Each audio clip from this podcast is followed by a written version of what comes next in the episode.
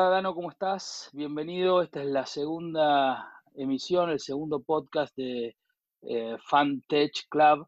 Esperemos eh, hacerlo entretenido para la gente. Para eso vamos a, tocar dos temas hoy, eh, dos temas para mí interesantísimos, uno más macro y otro más de, novedades de esta última semana.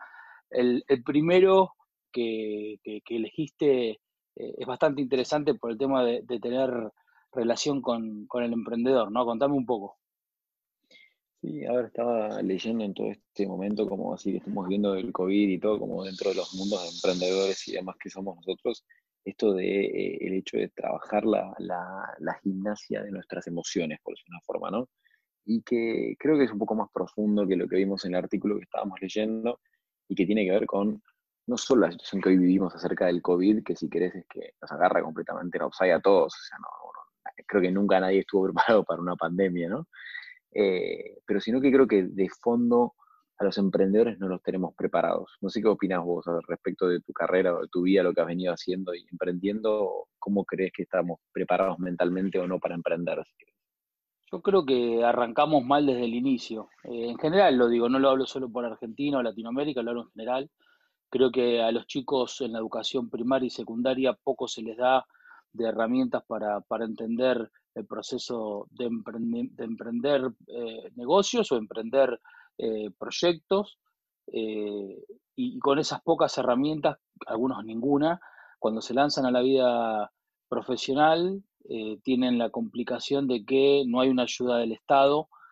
aquellos emprendedores de cualquier edad, digo, pero en, particular recorriendo la, la vida profesional de una persona, cuando intenta emprender no tiene herramientas, no tiene apoyos serios. Eh, a eso se suma además la terrible industria de, las inversiones, donde básicamente buscan ideas y buscan gente que las pueda llevar a cabo, pero sin prepararse, sin coacharlas eh, y, creyendo que laburar o trabajar 18 o 20 horas por día es un, gran mérito, cuando en realidad el mérito está en tener una gran idea y poder desarrollarla bien, ¿no? Sumale a eso que en los países del tercer mundo no tenés casi, eh, digamos, eh, ecosistemas, salvo Argentina, que tiene un ecosistema, porque creo yo tenemos tanta gimnasia en las crisis que nos da mucho más gimnasia emprendedora que cualquier otro lugar.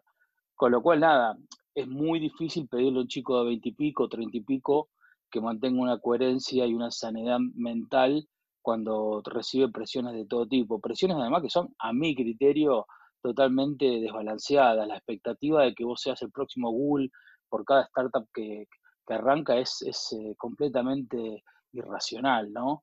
Eh, uno como que se fija solo en los grandes ganadores y los perdedores eh, no te los dice nadie y cuando aparecen los grandes problemas en los emprendimientos, los que se quedan con los problemas son siempre los emprendedores, ¿no? Los inversores tienen 15, 20, 30, 50, 100 startups, de las cuales la tuya es una de ellas, pero Realmente el problema lo tenés que resolver vos y eso, eh, de vuelta, me parece que genera un círculo vicioso más que virtuoso. Aún así tenemos una cantidad de emprendedores increíble, con resultados mucho más increíbles, pero digo, no, no es que me parece que esté bien armado el ecosistema, esa es mi opinión. No, no, está perfecta. Me encanta la, forma y creo que, a ver, yo, vengo de una situación que es muy particular, ¿no? Yo a los 17 hice un curso de emprendedores en la San Andrés eh, que me abrió la cabeza y me, salió de la idea de, digamos, de ir a trabajar en una multinacional y de empezar a emprender. Y ya diciéndote que lo hice en la San Andrés es como que me pone en un ecosistema como muy particular, ¿no? Medio, si querés, burbuja con un montón de herramientas versus un montón de otros emprendedores que se han mandado y se han empezado. Y creo que puntualmente lo que nosotros tenemos, si querés, ahí de diferente lo que es el, ecosistema de los VCs en Estados Unidos y demás, que creo que ahí es un tema del el outperform, ¿no? Digamos, esto de tener que constantemente romperte la cabeza en cantidad de tiempo y de laburo y quizás falta un poco más una plataforma donde le dé sostén emocional a ese tipo de emprendedores, versus lo que acá en Argentina creo que falta, que es eh, como la cultura del fracaso, ¿no? Acá creo que falta un poco de contención de ese lado. Quizás estamos tan acostumbrados a los ciclos y los vaivenes y los golpes que emocionalmente quizás estamos más preparados, que estamos dispuestos a laburar a, un ritmo eh, necesario por un tema de casi sobrevivencia, pero creo que no estamos preparados eh, como ecosistema en Argentina y creo que Latinoamérica también para el fracaso. Esto que, también hablabas vos de los fondos de inversión, que, que sos uno más y que acá en Argentina es como que si fracasás es, se te ve muy mal. por decirlo de una forma. No sé, si lo sentís así o si te pasó, incluso lo viviste en carne propia o no, pero yo por lo menos sí lo vivo así y lo siento así. Sí, sí, estoy de acuerdo. Yo creo que ahí eh, fracasar en Argentina tiene, tiene muy mala prensa, poco se habla, poco se cuenta y es en el fracaso donde más aprendes, porque si saliste de la universidad, metiste una idea brillante, juntaste inversores increíbles, la pegaste porque no había nadie en un mercado donde de casualidad, porque muchas veces es suerte, explota eh, en el medio de la ejecución de tu proyecto y sos Dios, ¿viste?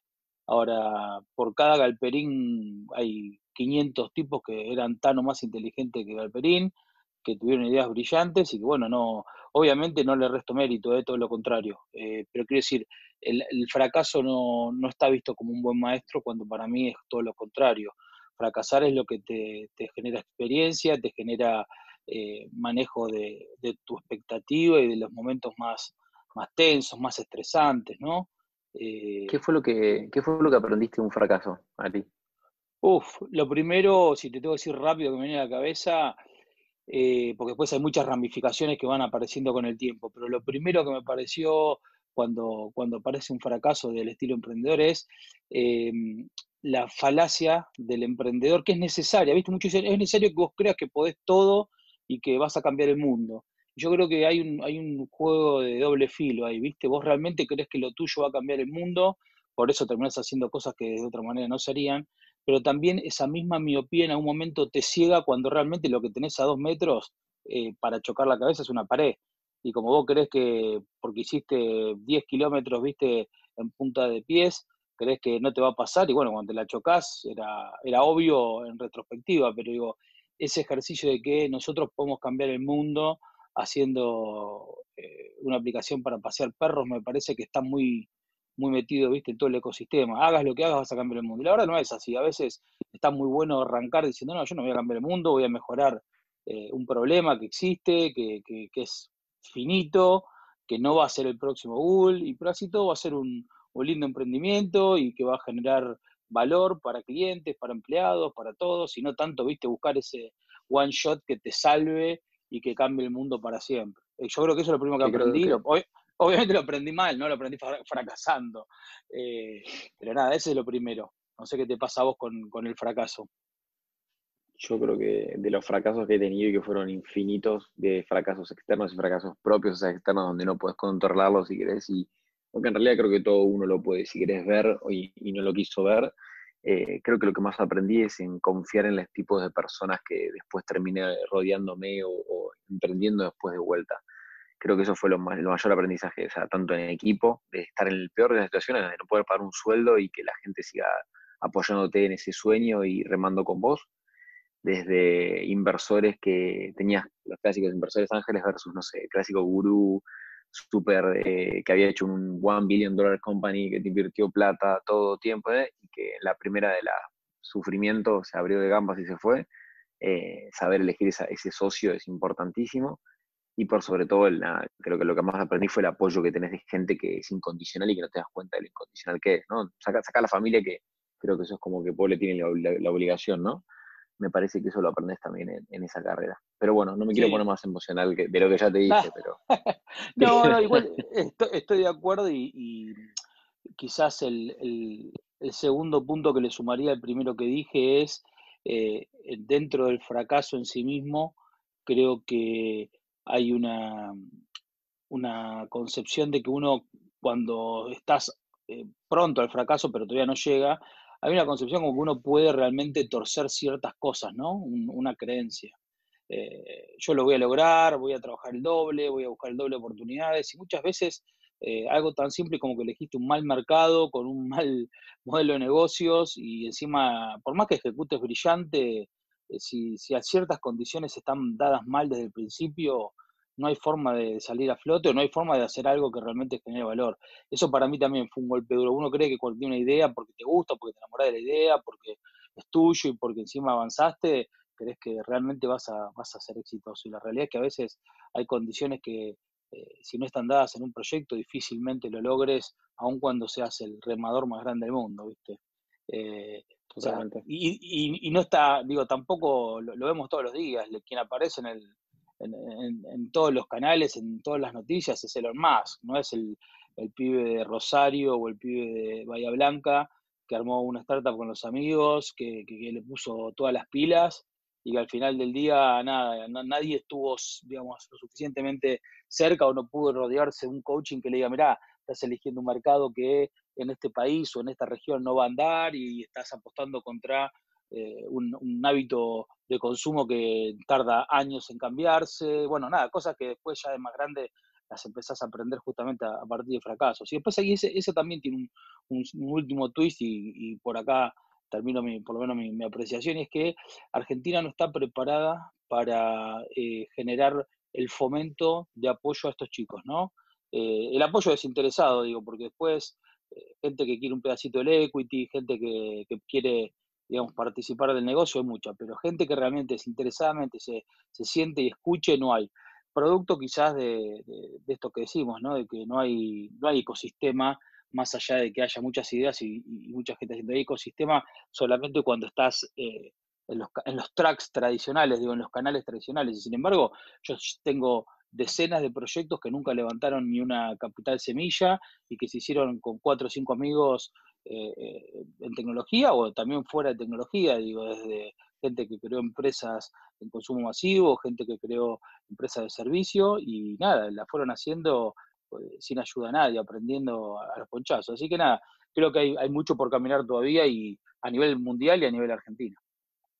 Totalmente. Bueno, me parece que hicimos un lindo apertura de corazón para esta segunda edición, ¿no? Sí, vamos a ver a ver qué, qué piensa la gente. Bueno, en un ratito venimos con el segundo, el segundo tema de hoy.